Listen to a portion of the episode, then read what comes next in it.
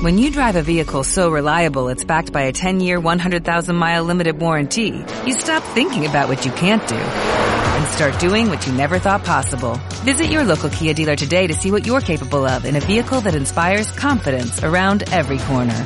Kia, movement that inspires. Call 800-3334-KIA for details. Always drive safely. Limited inventory available. Warranties include 10-year 100,000-mile powertrain and 5-year 60,000-mile basic. Warranties are limited. See retailer for details.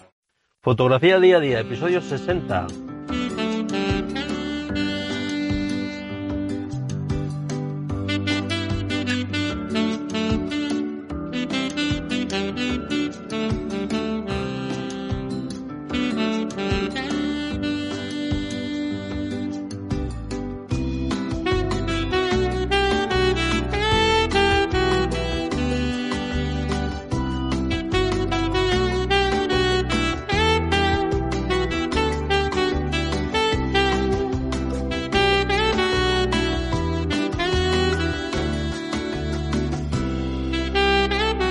Bien, estamos aquí en una mañana grabando en plena, en pleno, en plena tierra de campos porque nos, nos hemos venido a buscar a butardas, buscar a butardas y fotografiar a butardas. Hemos terminado, ya hemos terminado la sesión con bastante éxito.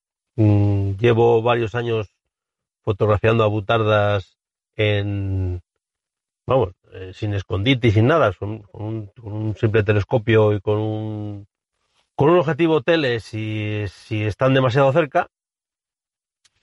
Y como este año nunca había visto tantas abutardas en poco espacio de, terreno, en, poco, en, pocas, en tan pocas hectáreas, son tan pocos kilómetros cuadrados que hemos recorrido. Nos hemos dado cuenta que donde más abundan es, es cerca de algún río y aquí hay dos ríos mm, lo, lo que es tierra de campos, claro, es, tiene que ser en, en estepa, en estepa y que haya ríos cerca. Y aquí hay una zona de estepa mm, que eh, la atraviesan dos ríos, el Cea y el Valdeladue, y están muy próximos. Y en ese, en ese intervalo, entre río y río, pues hay bastantes abutadas. Entonces, bueno, madrugando un poco por la mañana, desde la misma carretera, sin salirse mucho de la carretera, y si hay que salirse, pues como mucho 100 o 200 metros por algún camino de agrícola, se pueden fotografiar perfectamente las abutadas con telescopio, si están un poco lejanas y o con, o con teleobjetivo.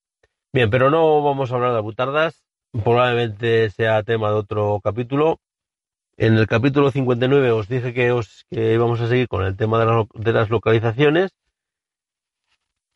Y en el capítulo 60, pues hay que hablar de localizaciones. Y también os dije que iba a ser localización de playa y va a ser localización de, no de playa, de, de costa. Bien, ¿a dónde nos vamos a ir en este capítulo como, como mi tercera localización favorita? O una de mis localizaciones favoritas. No estoy siguiendo mi orden favorito. Por favorit no estoy siguiendo el orden por favoritismo, estoy describiendo en un orden aleatorio mis localizaciones favoritas. Mi tercera localización favorita es, mm, digamos, una zona de la costa asturiana, que en realidad son dos localizaciones. Una es los bufones de, bueno, es el área recreativa del Guadamía, desde donde se fotografían los bufones de Pría. Se pueden fotografiar desde los mismos bufones, pero corres el riesgo de mojarte. Si hay bufones, si los bufones funcionan, corres el riesgo de, de mojarte. Sin embargo, si te vas al otro lado de la desembocadura del río Guadamía, en el área creativa, desde allí fotografiar los bufones y las olas rompiendo contra los acantilados de, de Pría sin riesgo de mojarte. Voy a contaros una anécdota que me ocurrió hace dos años durante un temporal. Eh, mm, había temporal, había, bueno, no había temporal, había mm, mar de fondo había un temporal al, al oeste de las Islas Británicas que mandaba más de fondo a, la costa del Cantábrico.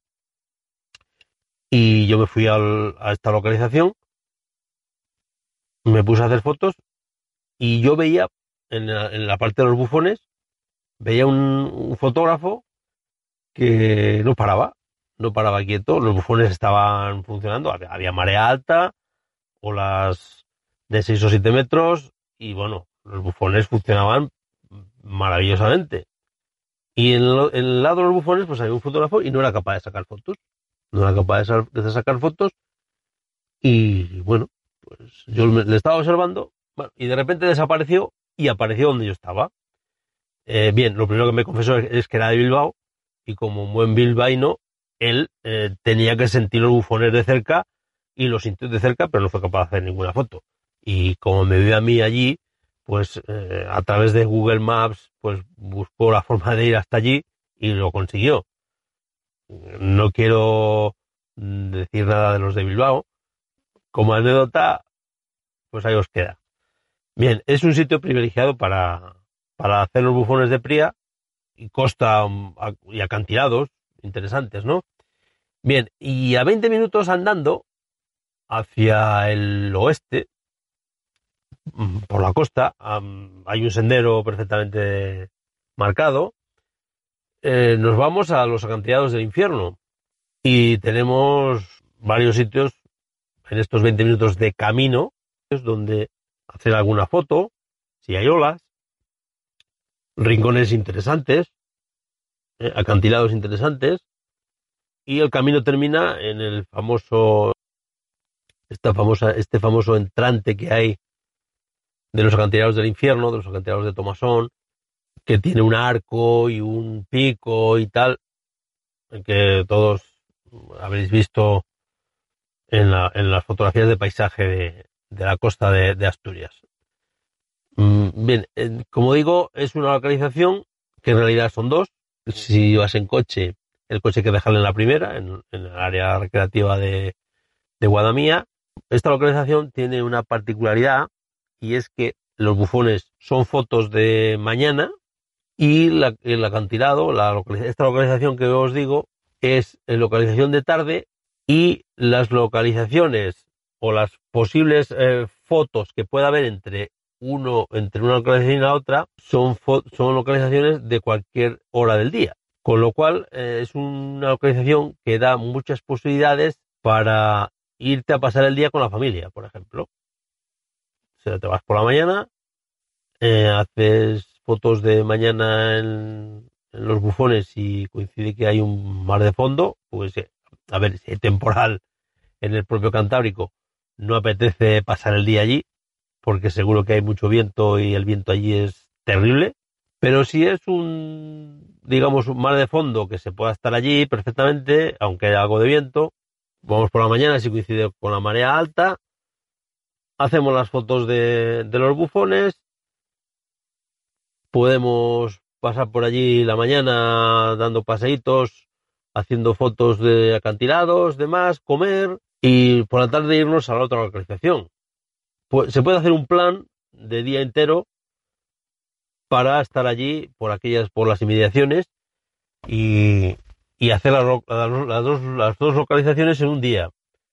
Hombre, también podemos aprovechar y, y visitar otros, otros puntos de, cercanos de, del, de Llanes, de la costa de Llanes, como los bufones hay que hacerles en marea alta, eh, podemos aprovechar la primera marea baja, la siguiente marea baja, para ir, por ejemplo, a la playa de Cuevas del Mar, que tiene, que es muy interesante Cuevas del Mar con la marea baja. También es muy interesante la playa de Po con la marea baja. Todo, todo esto para ir ocupando la tarde ¿eh? y esperar que el atardecer para irnos a la segunda localización de los cantilados del infierno.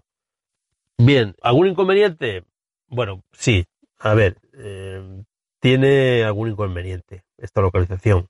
Eh, ya, os, ya os describía uno, que es el viento. Aquí cuando hace viento eh, es muy complicado.